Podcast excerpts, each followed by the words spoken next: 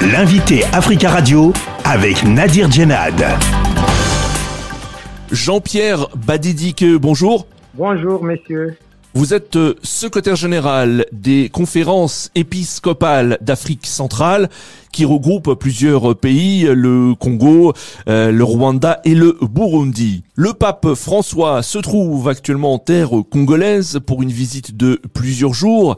Il s'agit de la troisième visite d'un pape dans le pays après celle de Jean-Paul II en 1980 et 1985.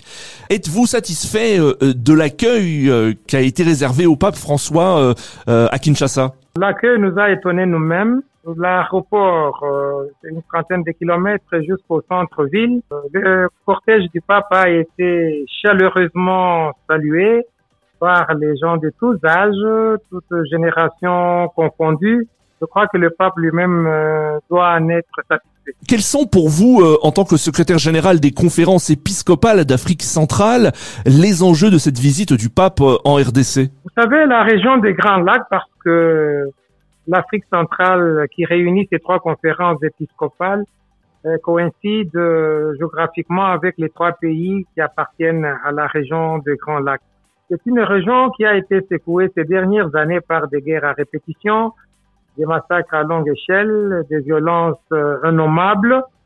Et cela nous permet d'espérer que le message du pape soit centré sur la paix et la réconciliation. Le pape François se trouve donc en République démocratique du Congo, le pays euh, qui compte le plus grand nombre de catholiques sur le continent africain. Euh, Est-ce pour cette raison que, que le pape a choisi la RDC selon vous? Bon, je crois que l'invitation lui a été donnée euh, par la conférence épiscopale euh, du Congo, mais aussi en tant que chef d'État par l'État congolais. Cette représentation euh, numérique des catholiques a pu faire que le pape ne puisse pas résister à honorer cette euh, invitation. Quant à faire de ce pays un pays phare sur le plan de la foi catholique, ce n'est certainement pas ses ambitions, mais du moins ce qui est sûr du côté de l'Église euh, du Congo, c'est que ce cap numérique soit maintenu, mais aussi que les catholiques grandissent dans la foi, dans l'espérance et surtout dans la charité. Ça, c'est une première chose. Mais deuxième chose, c'est que les souffrances que connaissent le peuple d'Afrique, le peuple de la région des Grands Lacs et particulièrement le peuple de la RD Congo n'ont pas laissé le pape indifférent. Cependant, euh, cette visite en RDC est aussi euh, stratégique.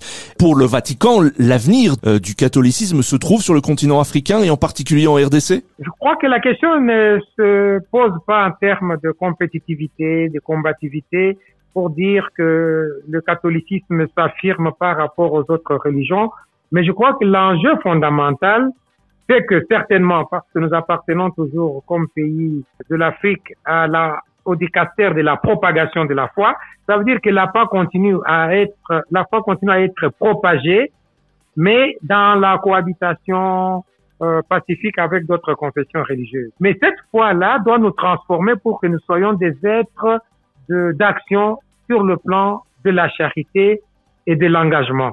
Donc, il n'y a pas que le nombre qui séduirait le pape, mais c'est la force et la grandeur de la foi par le martyr, par le sacrifice. Ce voyage se déroule dans un contexte de tension à l'est de la RDC. Euh, le pape François devait se rendre à Goma. Finalement, il n'y va pas.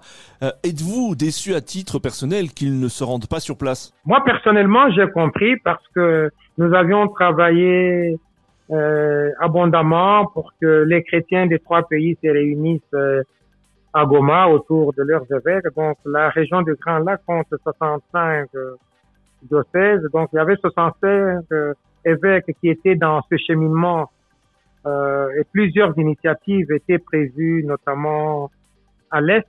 Euh, ce n'est pas la déception, mais on avait beaucoup regretté, vu la mobilisation euh, des personnes, mais vu aussi les attentes, surtout les victimes des violences attendaient cette visite pour qu'elle soit un encouragement et aussi un aspect fondamental de la réconciliation. Et pour nous particulièrement, cette visite aurait à Goma aurait rendu possible un message sur euh, le terrain des victimes et ce message-là nous aurait donné un agenda, un plan stratégique de paix afin qu'on s'engage réellement dans les actions de la construction de la paix. Concernant la situation à l'est de la République démocratique du Congo, on a vu la Senko euh, et, l'Église catholique se mobiliser au moment euh, des euh, élections dernières en République démocratique du Congo.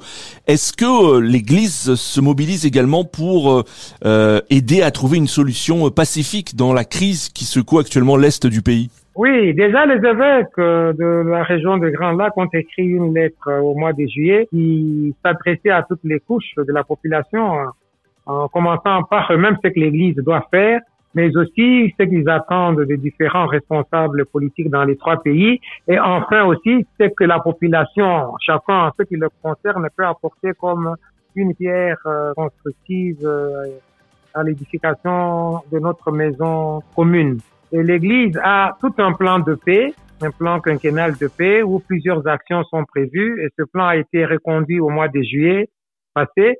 Et ce plan euh, veut amener l'Église petit à petit à organiser des rencontres, à faire des actions de plaidoyer et à édifier la paix intercommunautaire et à demander aux différents responsables politiques de faire taire euh, la voie des armes.